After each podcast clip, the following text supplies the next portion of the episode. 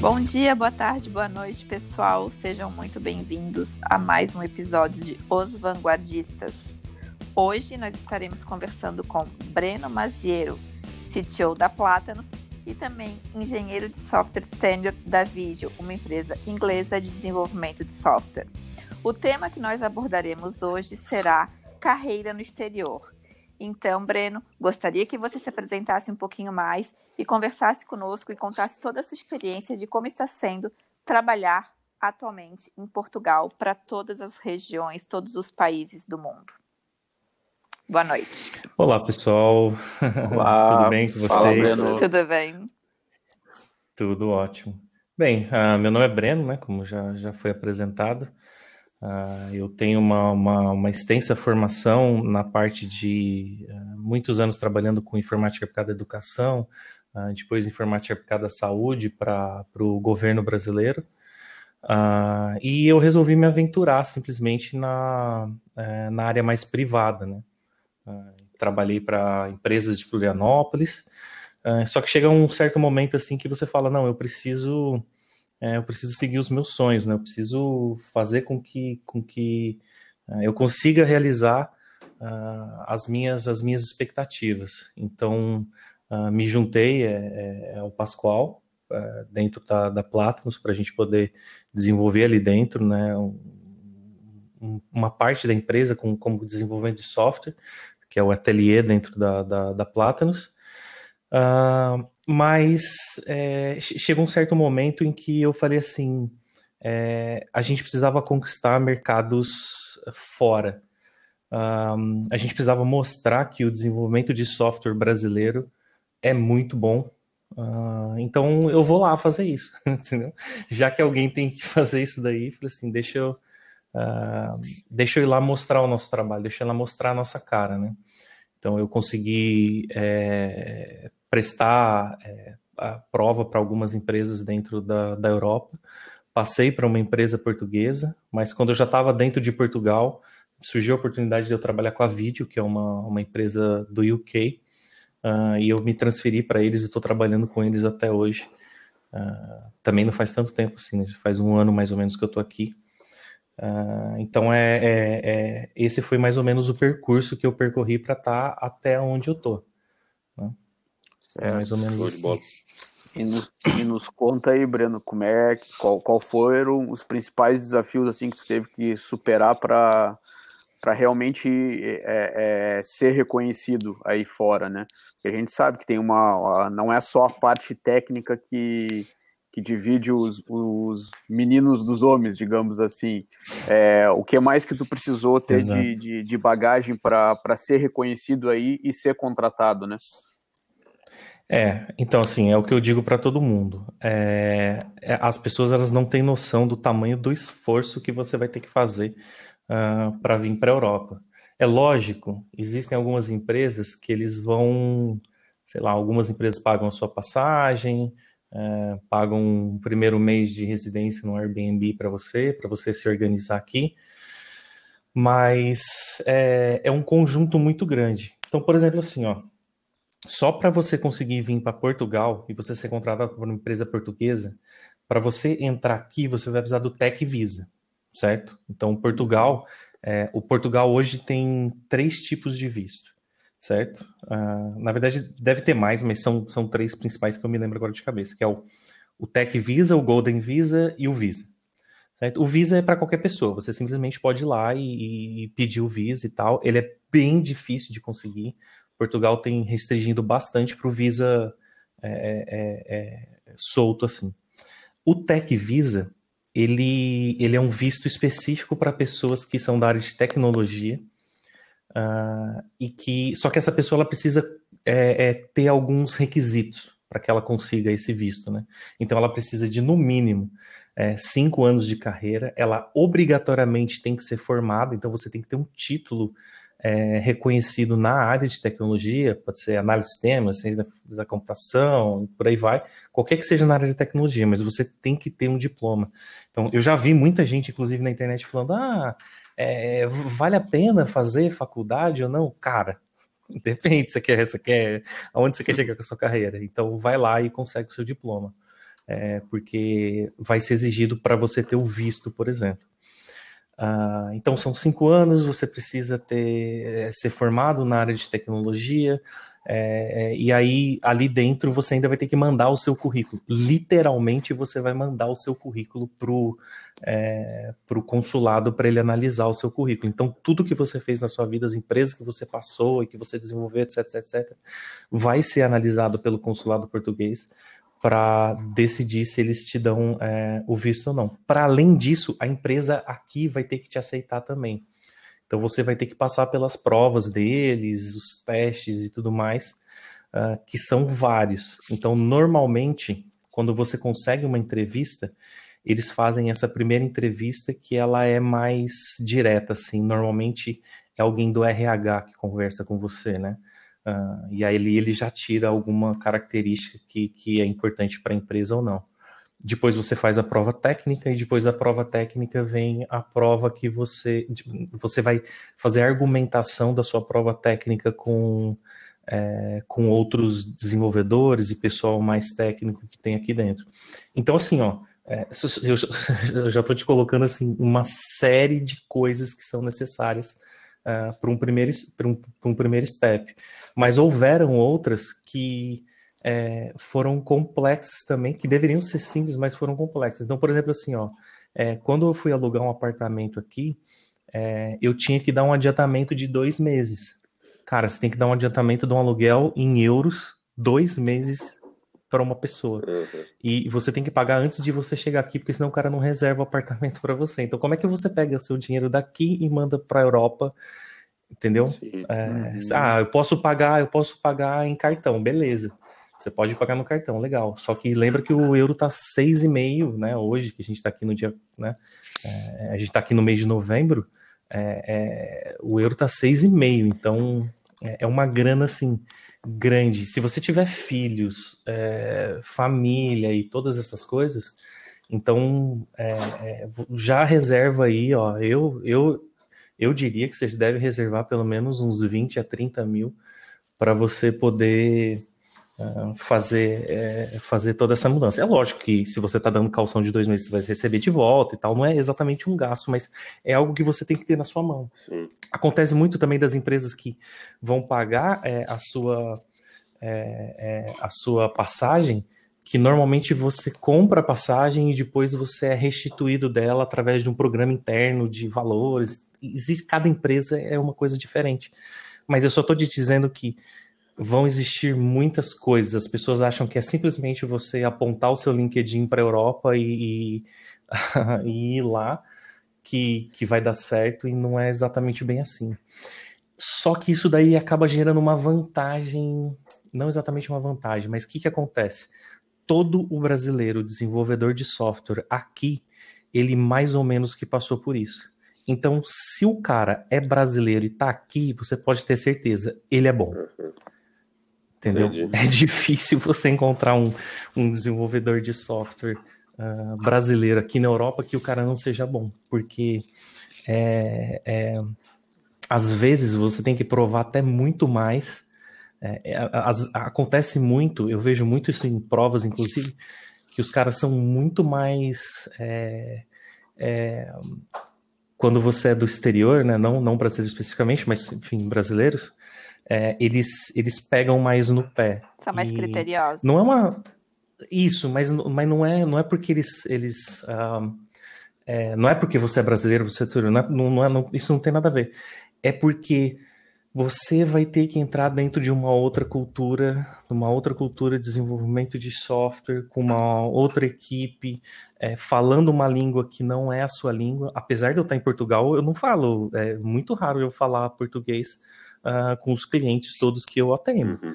É, na verdade, eu nunca falei, é porque eu já tive cliente que era da Suécia, da UK, do, é, dos Estados Unidos, então com nenhum deles eu falei português. Então, muito provavelmente todas as entrevistas que você vai fazer é em inglês também. Uhum. Uh, e você tem que lembrar que a maioria das pessoas que vão fazer entrevista com você não são falantes de inglês. Às vezes é um cara da Suécia, da Alemanha, é, já falei com gente que era da Ucrânia, é, você pega às vezes indiano, chinês, então não são pessoas que são falantes, eles vão ter o sotaque deles também.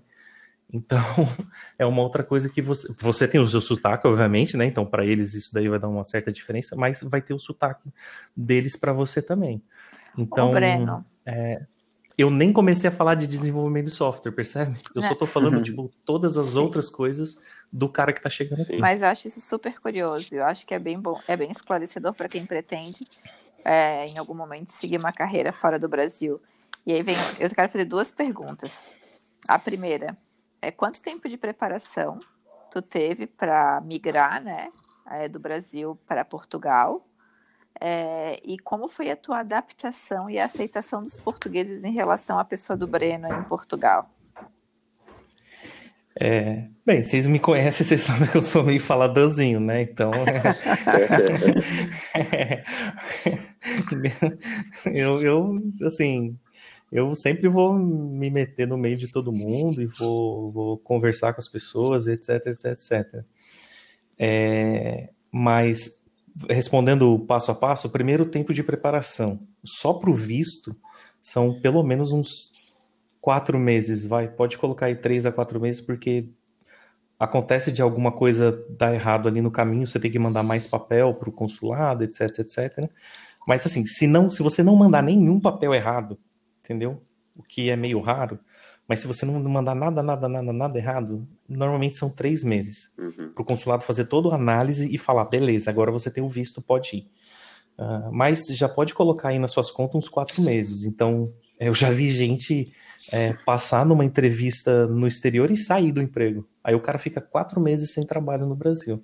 Então, assim, é, calma. Quando você passar numa entrevista é, e a empresa falar, eu quero você, que você começar com todos os papéis e tudo mais, lembre-se que você tem que ficar pelo menos quatro meses dentro da empresa. Então, é, fica tranquilo aí, uh, porque é, senão pode dar problema para você, né?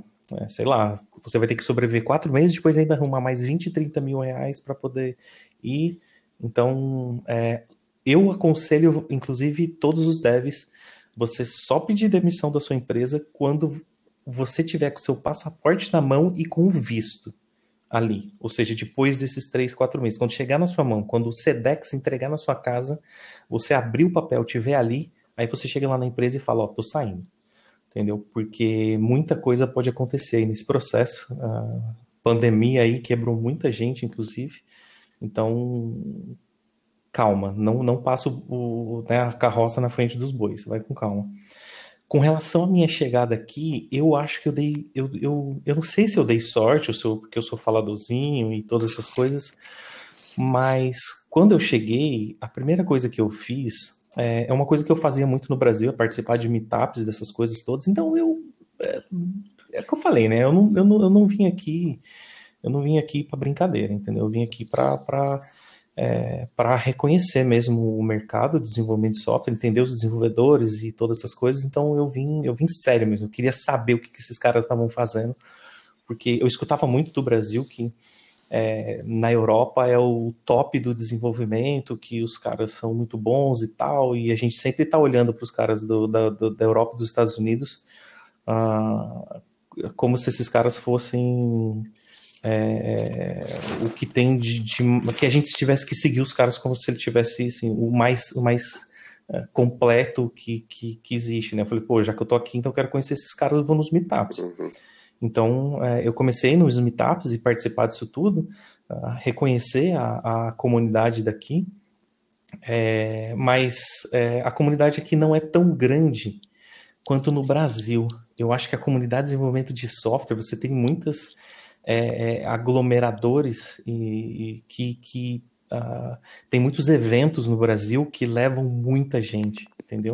Uh, tem um, um, evento de desenvolvimento de software no Brasil que eu participei, o Pascoal já participou já, que o evento dá, sei lá, 10 mil pessoas tranquilamente, entendeu? Então, você nunca vai ver um evento de desenvolvimento de software uh, por aqui, a não ser que for uma coisa muito né, impressionante dentro de um país assim, que tenha 10 mil pessoas lá, né? Uh, inclusive, mas assim, inclusive dia 2 a 4 de dezembro tem a, a, edição de Porto Alegre. É o CDC, né? Isso. Vai ser Exato. dia 2, 3 e 4. Eu vou estar coordenando no dia 2 a trilha de Manage 3.0 Gestão Ágil. Aí fica o convite aí para a galera que está escutando, tá as inscrições abertas ainda. Exato. Todo online. Então, assim, é, é, eu comecei a participar dos meetups, fazer inclusive os meetups, né, era aquele desafio, né, eu vou mostrar o que eu sei e, e, e receber as pedradas para ver uh, o quanto de pedrada que você recebe. Mas os caras aqui são, foram extremamente receptivos, assim, de ser bem sincero, é, é, é, eu achei impressionante. Uh, inclusive os portugueses acabaram com o tempo me recebendo muito bem, acabei formando uma equipe, uma equipe, uma, um conjunto grande de amigos. Hoje Uh, tem, a gente acaba saindo, inclusive toda quinta-feira a gente sai junto. Né? Nessa pandemia tá meio complicado, mas pelo menos toda quinta-feira. E quando era no verão, a gente ia pra praia no final de semana sempre junto. Deve ser umas 12 pessoas, mais ou menos. Uh, todos portugueses. Então, na verdade, tem uma americana no meio, mas. Uh, então, assim, eles me receberam muito bem. eu gostei demais do povo português, que é um povo incrível, cara. Eles são. É, ah, não sei, eu gostei demais uh, das pessoas, eles, poxa, eles me receberam muito bem, então eu não, eu não tenho o que falar, uh, principalmente de recepção e tudo mais. Muita gente diz que nos outros países, né, então você vai na Alemanha, Suécia, Holanda, Inglaterra e tudo mais, é, tal, eles são mais frios e tal, é, mas aqui em Portugal não foi bem assim. É, foi, eu fui muito, muito bem recepcionado. E, e aí eu comecei a desenvolver software junto com essas pessoas, né? Então é, comecei a conhecer coisas tipo assim, a escala, entendeu? Eu nunca tinha ouvido falar de escala no Brasil, né? Ah, então, e, e, aqui eu já ouvi falar mais, assim, já, já teve mais. Então, é, tem algumas dessas, dessas uh, diferenças, mas é, eu, me, eu me senti muito bem recepcionado, de ser bem sincero. Uh, no contexto geral, assim, eu senti muito bem recepcionado. Pois é. Ô, Breno, queria te fazer uma pergunta, cara. É, tu sempre mirou a tua ida para a Europa ou tu tinha outros países no teu radar aí para essa mudança internacional? E uma outra pergunta também é, é que diferença que tu vê de de desenvolvimento ou desenvolvedor entre a Europa e o Brasil, assim, tu consegue fazer tipo um comparativo aí de que tu via aqui o que tu tá vendo aí hoje? Cara, eu consigo. É, a, a, na Europa, é, é, é, as divisões são muito bem marcadas. Então você tem o desenvolvedor back-end, você tem o desenvolvedor front-end, é, você tem o QA, você tem o DevOps, você tem o, o UX UI, entendeu? É, é muito raro. Assim, tá, mentira, não é muito raro, mas é mais raro do que no Brasil. É mais raro do que no Brasil você encontrar um full stack, uhum. entendeu? que é aquele cara que faz back front-end. É, e na verdade agora tem até a brincadeira do, do Godstack, né? É, que é o cara que faz back front-end, faz DevOps e faz um pouco de mobile. É, é, o, The Godfather. É, enfim, é, ele, ele evoluiu, né? O cara, ele, ele é super saiyajin Deus agora. Mas enfim, isso daí você assim não encontra tanto. Esse, esse cara aqui que, que né, tem essa visão completa assim é, é, mais difícil. Eles são mais especializados aqui. Só que assim, o cara que ele é front-end, ele é aquele front-end assim, que o cara é focado ali naquilo, então uh, ele é muito isso. Então eu acho que uh, e aí o brasileiro ele fica meio confuso com isso, né? porque a maioria dos brasileiros eles são full stacks, né? Uhum.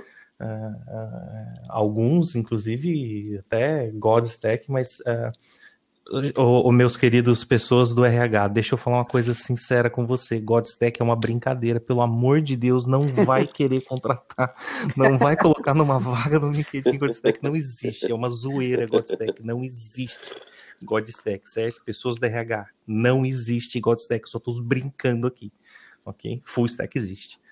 Uh, mas enfim, a maioria dos brasileiros eles são full stack. Uhum. Uh, e aí fica até estranho, porque é, às vezes você vai trabalhar com cliente e tal, e você vai fazer alguma coisa de, de front-end, E dali a pouco o cliente precisa de alguma coisa do back-end e você tá fazendo. Aí o cara fala, meu, o que você tá fazendo aqui? Uhum. Aí você fala, não, é que eu sou full stack. Aí o cara fala, nossa, né? ok, então vai lá, né? Mas é, é, eu percebi isso. Na Europa os caras são mais marcados. Eu sou back-end, eu sou front-end, eu sou web, entendeu? Uhum. Ele é uma coisa só. E o brasileiro ele é mais, uh, mais completo, assim, né? Uh, não exatamente completo, mas porque tem aquela questão do deep também, né? O quão profundo que você vai na coisa. Sim. Então, se você pegar um cara que ele é só front-end, ele foca muito naquilo, então ele sabe tudo sobre front-end, ele vai né, no, no, no, no, mais profundo possível. E quando você acaba sendo full stack, é, você tem que saber mais de tudo, mas você não consegue dar profundidade também. Né? Uhum. Porque é muita coisa para saber. Sim. Então, é, é muito difícil se achar um full stack de verdade que eu chamo full stack de verdade. Por que eu falo full stack de verdade? Que é o cara que ele sabe profundo de back-end e profundo de front-end. Uhum. É muito difícil você encontrar um cara desse. Então, eu acho que as diferenças uh, são, são, são bem essas mesmo. Que na Europa eles são mais especializados e no Brasil a gente é mais amplo. Show de bola. E, a, e o país que tu sempre mirou a Europa ou tinha outros países no teu radar aí, tipo o Canadá? Ah, verdade. O, na verdade, é, eu queria muito vir para a Europa, uh, porque algumas pessoas que, que uh, são, são importantes do desenvolvimento de software, né, que, que eu acredito, Dan Abramov, do, do, do Redux, né, React uhum. agora e tal, mas, é, enfim, daria para citar um montão de gente aqui que, que tá por aqui, então eu falava, pô, quando, quando acontecer os meetups, aí veio a pandemia, né? Mas enfim, quando acontecer os meetups, eu vou estar tá lá e eu vou conhecer esses caras, né? uhum. né? Ah, então, eu queria muito estar tá na Europa, mas quando eu estava vindo para cá, eu dei uma pesquisada também na Austrália, é, na, na Nova Zelândia, Nesse, nesses países eu, eu dei uma olhada porque eu sei que eles estão, eles têm muito contato com Índia e China. Uhum. Uh, e a China é uma potência em inteligência artificial uh, e a Índia é... bem, a Índia tem um monte de gente, né? Então você encontrar um cara bom lá é né? se você é uma coisa rara que acontece um em um milhão, tem três mil iguais a você na China Sim. e na Índia, né? Então, tipo, tem muita gente lá. Então eu até pensei nisso, falei, poxa, se eu tivesse ali na, naquele, na região da Austrália e tal, é, eu não sei se eu me adaptaria muito bem na Índia e na China, por uma questão de cultura, mas é aquilo, né? Baby steps, estou aqui na Europa primeiro, quem sabe um dia eu não é, eu não vá lá dar uma olhada também na China e ver o que, que aqueles caras estão fazendo lá e trocar uma, uma ideia com eles e na Índia também, porque eu sei que tem uns caras muito bons na Índia também para ver o que, que os caras têm lá. Então, assim, o meu foco foi a Europa, mas eu dei uma olhada também na Austrália e na Nova Zelândia ali, ver o que, que esses caras estavam fazendo, porque eles estavam perto da China. Porque eu queria muito conhecer os, os chineses indianos que são foda, porque uhum. é, é, eles são muito bons, uhum. sabe? Sim, eu já vi alguns códigos de algumas coisas assim que é, são chega, chega a ser tipo impressionante o que os caras fazem. Então, Talvez um dia eu consiga entrar em contato com esse povo até. Pretendo fazer umas lives de desenvolvimento de software, de software inclusive, talvez uh, eu atraio. Eu vou fazer em inglês, né, para poder atrair múltiplos povos do mundo inteiro. Uhum. Talvez eu consiga ter contato com esses caras e aí vai ser legal. Show de bola.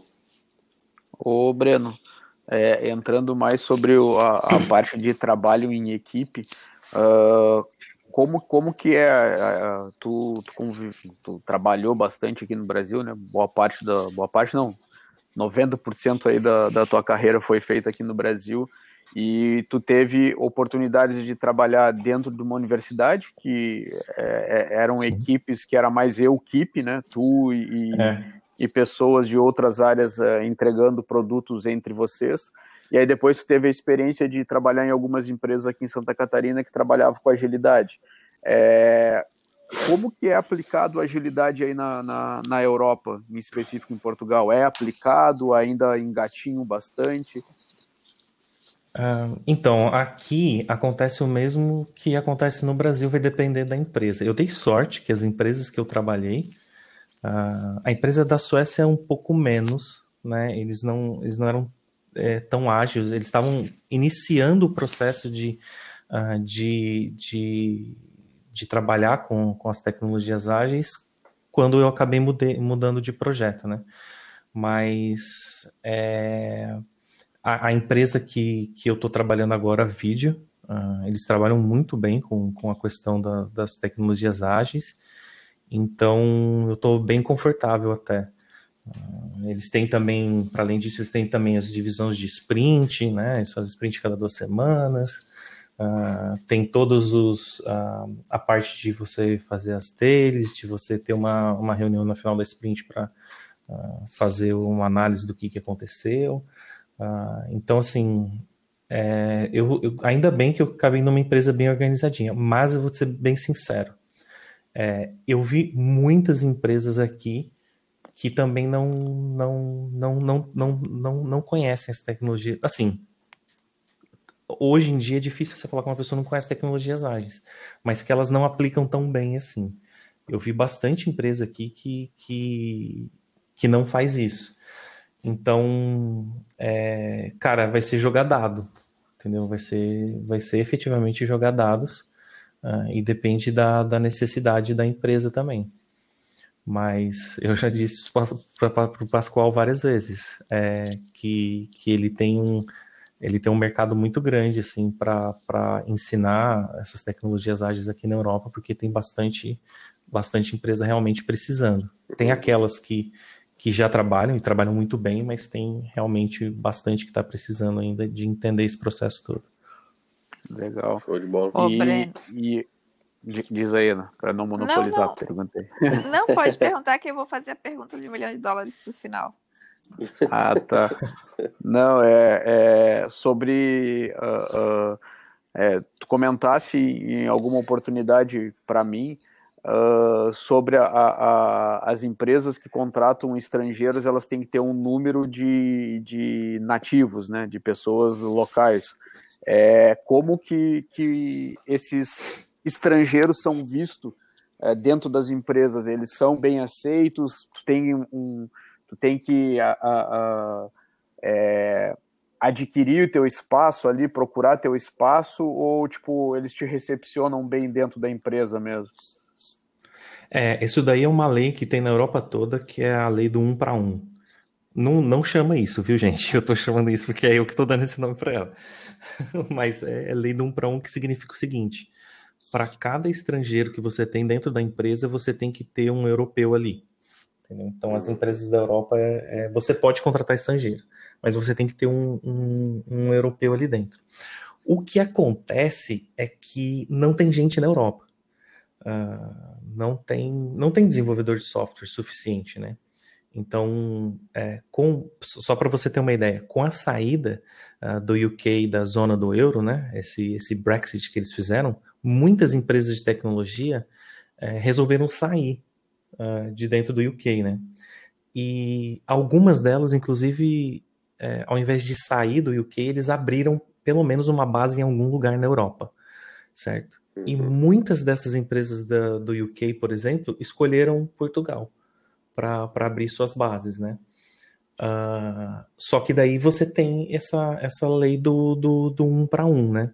Mas como não tem gente na Europa suficiente para atender toda a demanda que precisa. Para você ter uma ideia, é difícil a gente ter gente no Brasil para suprir a demanda. Né? Uh, e, e, a coisa da Europa é que os caras eles, eles contratam muita gente de seniors, por exemplo. É muito comum eles contratarem seniors e tudo mais. Eles precisam muito. Uh, então, e outra, você vai trazer um cara lá do Brasil ou lá de qualquer outro lugar do mundo para cá, você não vai trazer uma pessoa sem conhecimento, né? Você provavelmente vai querer trazer um cara que já tem um conhecimento fundamentado, tudo mais. Uh, então, quando o, é aquilo que eu falei, né? Quando o brasileiro chega aqui, ele já é um cara bom, entendeu? Ele já tem cinco anos, já é formado, já passou por isso, por aquilo, já tem um currículo comprovado, já fala inglês. Então, meu, o cara que é brasileiro, que fala inglês, já tem cinco anos, ele, ele é um cara bom, entendeu? Uh, ele é um cara que, que, que ralou bastante, tem bastante é, é, carga. Então, quando você entra aqui você começa a desenvolver software, é, os caras percebem que você, que você é bom, entendeu? Ah, porque isso acontece muito aqui na Europa. Ele olha para você, ele quer saber se você é bom ou se não é. Ele não quer saber de onde você é, entendeu?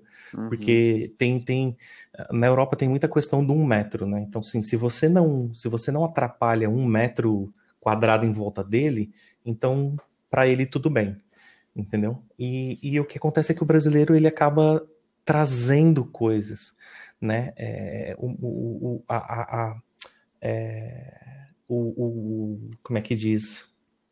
O conjunto de pessoas que tem no Brasil, a gente se une muito e a gente se cobra muito, né? Por isso que brasileiro é tudo full stack, a gente se cobra demais, você, você precisa saber mais, porque é, é, é, quando você está no Brasil trabalhando, parece que você está sempre correndo demais atrás de alguma coisa. É, você está sempre correndo de alguma coisa e atrás de alguma coisa que você não sabe o que é. Então você tem essa, essa gana pelo desenvolvimento de software. Uh, então a gente a gente tem muita bagagem. Então quando a gente chega aqui, que a gente começa a desenvolver, mostrar o nosso trabalho, a gente acaba sendo respeitado, porque os caras olham e falam não, é, é esse cara realmente sabe o que ele está fazendo. Então, uh, isso daí, isso daí eu acho é, muito bom dos, dos brasileiros que estão aqui. Show de bola. Bacana, então a gente, a gente tem, tem espaço aí mesmo, então. Então, tipo, é só o cara realmente demonstrar um conhecimento técnico, ter a, a não mata é, minha pergunta, a... não mata minha pergunta. tem que falar inglês, tem que falar inglês, cara. Tem que falar tá inglês, bom. cara. vou, vou deixar a Ana, senão a Ana vai, vai, vai brigar comigo. Eu não sou bem Diga, mais, diga. Né? É, a gente sempre deixa uma dica aí de um milhão de dólares que a gente brinca, né, para o pessoal que está nos ouvindo. Então, assim, é, eu gostaria que tu sintetizasse é, algumas dicas, um passo a passo é, de quem pretende seguir carreira no exterior, do que, que ele deve fazer, assim, de uma maneira geral, é, para conseguir é, trabalhar fora e atingir esse objetivo, é, concretizar esse sonho. Então, me diz aí, deixa a dica de quais passos a passos que, eles, que a pessoa deve seguir para que, que ele possa estruturar sua carreira é, num outro país. Tá. É, é, é, bem interessante essa pergunta. E tem um conjunto de coisas assim que, que eu tenho visto até agora. Ah, então, a primeira de todas, fale inglês, cara. É, eu tenho que ser o cara super foda falador de inglês? Não, não precisa. Como eu disse, como eu disse para vocês, todo mundo aqui tem sotaque, né? Só a Inglaterra que fala inglês. O resto todo mundo fala com sotaque. Então, não tem problema ter sotaque, não tem problema é, você cometer os deslizes lá em engine, e cada um fala de um jeito diferente, mas é, isso daí não tem problema. Só que assim, você tem que saber formular bem as frases e você vai ter que Uh, imagina que você está numa daily e você tem que explicar para o cara. Você entra numa, numa argumentação com alguém. Então você vai ter que saber fazer aquilo, certo? Nisso já entra a segunda parte. É, as pessoas focam muito na, nas, nas hard skills, mas as pessoas esquecem das soft skills, entendeu? E as soft skills contam também bastante. Uhum. É, contam também, por exemplo, assim, se você consegue é, organizar o seu pensamento e, e, explicar o que você precisa explicar, é, porque se você, isso vai acontecer corriqueiramente todos os dias, então é muito comum em entrevista de emprego aqui, é, a, a, menina do RH falar assim para você, é, explica para mim, que sou do RH, o que, que é uma API. Entendeu? inclusive, inclusive eu estou falando até uma pergunta que fizeram para mim. A menina da RH falou: "Olha, eu não sou técnica, eu não sei nada de computação. Explica para mim o que é API." Entendeu? Então você vai ter que ir lá e, e, e dizer para ela, né, no, tentar e, e, isso tudo em inglês, então você está fora da sua língua e tal. Então, essa questão dos soft skills, ela, ela é muito importante. Você saber trabalhar em equipe, você saber é, conversar com diferentes tipos de pessoas, diferentes assuntos. É, então, inglês é fundamental. Com relação ao hard skill, é, tem em mente que é, o europeu ele, ele tem muito essa visão. Então, é, inclusive, quando você chega é, em entrevista de emprego, que o cara fala, você é um full stack, ele acaba te perguntando, tá, mas você é um full stack back-end ou um full stack front-end? entendeu? Porque é, é, é, é, não entra é, na, assim, não é que não entra na cabeça deles, mas eles, eles têm esse, esse conhecimento fundamentado de que um verdadeiro full stack é muito difícil. Então, você pode deixar claro, olha, eu sou um full stack mais back-end, um full stack mais front-end. Então, eles vão te organizar ali dentro da empresa para isso. É, mas saiba muito bem alguma coisa, entendeu? É, é tá aí um, um erro muito comum é, das pessoas. Elas ficam na camada mais alta da. Agora eu vou falar mais um techniquez para os devs que estão me escutando lá no Brasil, né? É, você é muito comum você ver desenvolvedores de software, por exemplo, em Java, que não entende a JVM. É, em JavaScript, que o cara não entende a V8.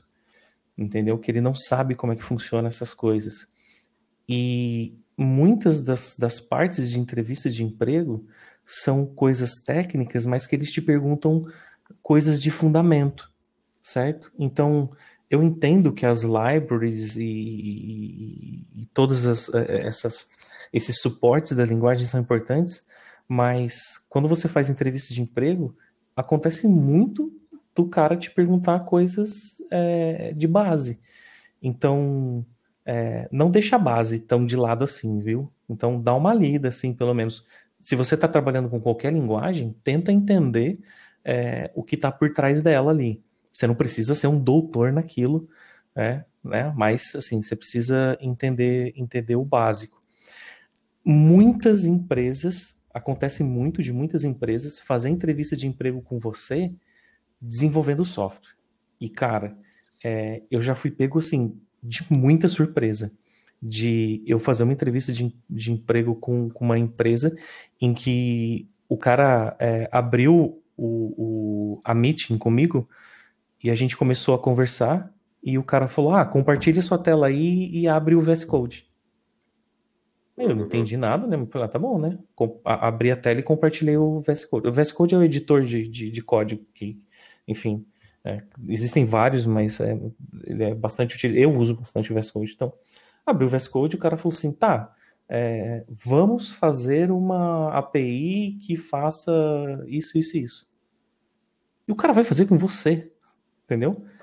Ele vai falar: meu, pode consultar o que você quiser, fazer o que você quiser.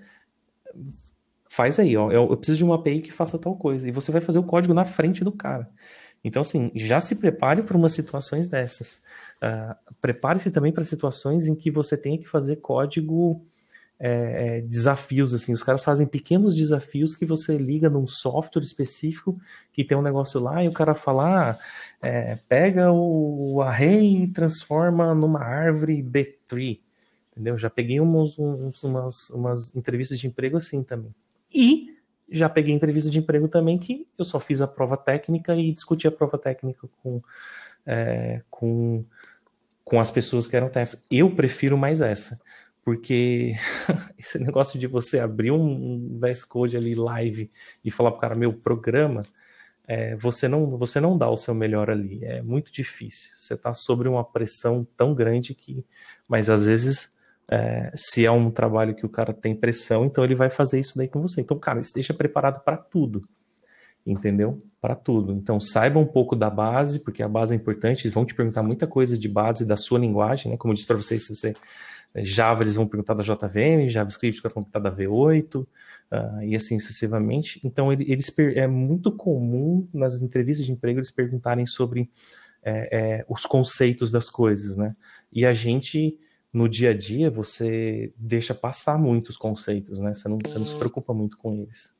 Uh, e uma, uma, uma, uma outra coisa que, que eu acho importante também é você é focar nas soft skills. Então, hard skills, saiba conceitos e faça bastante exercícios. Tem vários sites que trabalham com exercícios de conceitos.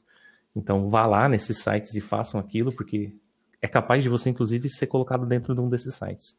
Então, fale inglês. Assim, se você não fala inglês, já já já já, já nem, nem vem, porque não, já, já, já, já vai complicar a sua vida. Então, Cara, inglês é a primeira coisa. Você não fala inglês, já complicou sua vida. Hard skill, soft skill uh, e boa sorte. É. é. mais ou menos isso daí. Boa. Ô, Breno, a gente agora já vai se encaminhando aí para o finalzinho do nosso podcast. É, eu quero então que tu, primeiramente, em nome dos vanguardistas, te agradecer né, pela participação e disponibilidade de estar aqui conversando conosco hoje. E gostaria de, de te pedir para deixar os seus contatos, caso alguém queira tirar alguma dúvida, entender um pouquinho melhor como funciona esse processo, como as pessoas fazem para te achar, tá? É... E deixa teus contatos e faz teu jabá final aí, vende teu peixe para as pessoas também te conhecerem melhor.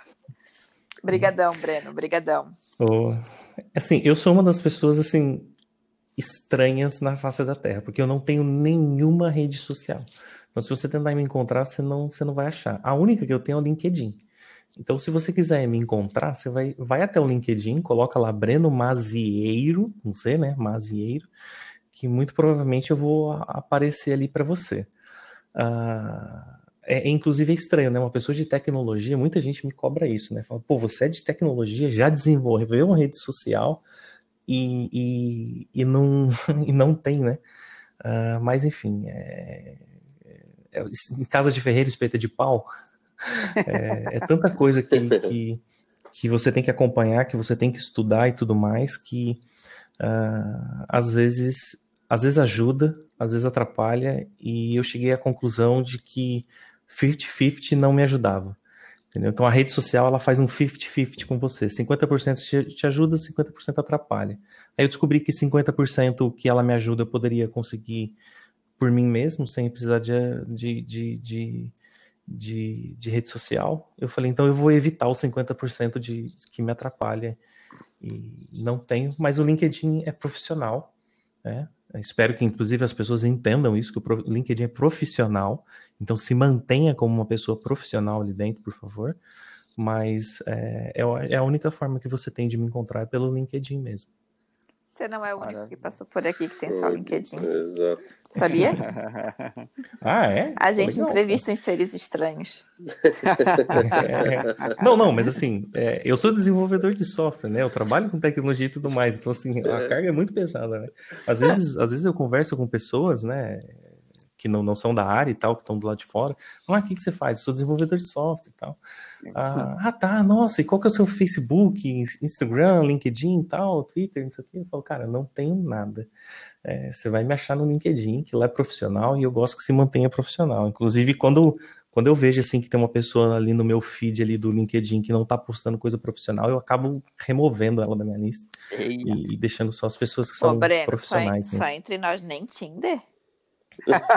Cara, é, cara, nem Tinder, porque é, você não, eu, eu não acredito que você vai achar uma pessoa. Ele, ele, ele vai no bar para esbarrar na pessoa para dar um oi ah, pagar, tá. pagar. Cara, eu prefiro eu prefiro o contato. Isso é verdade. Eu prefiro o contato pessoal. Eu acho que, é. que você, se bem que a gente tá no momento de pandemia, né? Então, é... ah, mas tu é... tem saído na rua, cara. Tu tem esbarrado, nem que seja no hospital lá que tu teve. Em alguém tu esbarrou. sim. sim, sim. Não, a gente. É, é, é como eu disse para vocês, eu fui muito bem recebido aqui em Portugal, então. É, eu consegui encontrar muita gente por aqui, conhecer muitas pessoas e isso foi uh, foi bem legal. Não precisei das redes sociais para isso, mas é aquilo. Tem gente que não tem a soft skill, é o que eu falei para vocês. Treinem a soft skill para vocês. Então vá. Só hard é... skill. Lado lado esquerdo, lado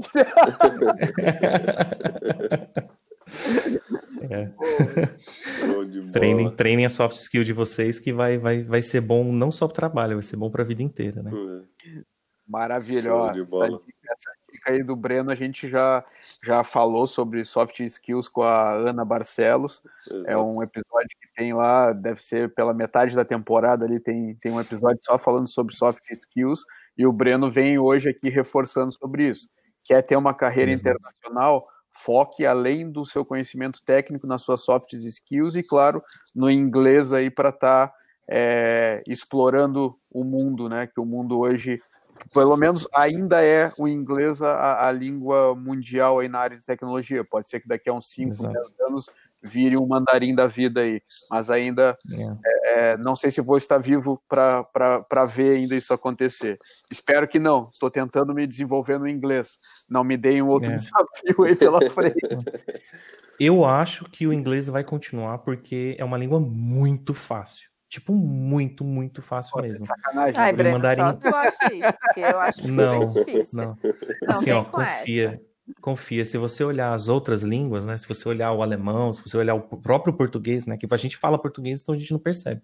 Mas português é muito difícil, né? Você conjuga todos os verbos de todas as pessoas, né? Então é, é, é, complica pra caramba. É, eu acho que mais fácil que o, que o inglês é só o sueco mesmo. Só que não tem gente suficiente para ensinar sueco no mundo, né? Então vai continuar vai continuar em inglês mesmo. Eu acho que até os chineses, na hora que eles olham para o inglês e falam, meu Deus, isso é tão fácil deixa esse negócio mesmo que fica mais tranquilo. Porque o chinês é muito complicado. Mesmo que eles dominem o mundo tecnologicamente e tudo mais, que chegue esse momento, eu acho que eles mesmo não, é, não vão impor o mandarim porque é bem complexo, assim é, de se trabalhar, enfim. É, eu acho que vai ficar no inglês aí por muito tempo, só porque, por, por, questão de ser fácil, assim. Se o cara é árabe, se o cara é da, da Índia, do Brasil, não sei o que, precisa aprender inglês, ele leva muito menos tempo, né? Que aquela curva de aprendizado é muito menor do inglês. Então, fica esse mesmo, entendeu? É, a ideia é essa.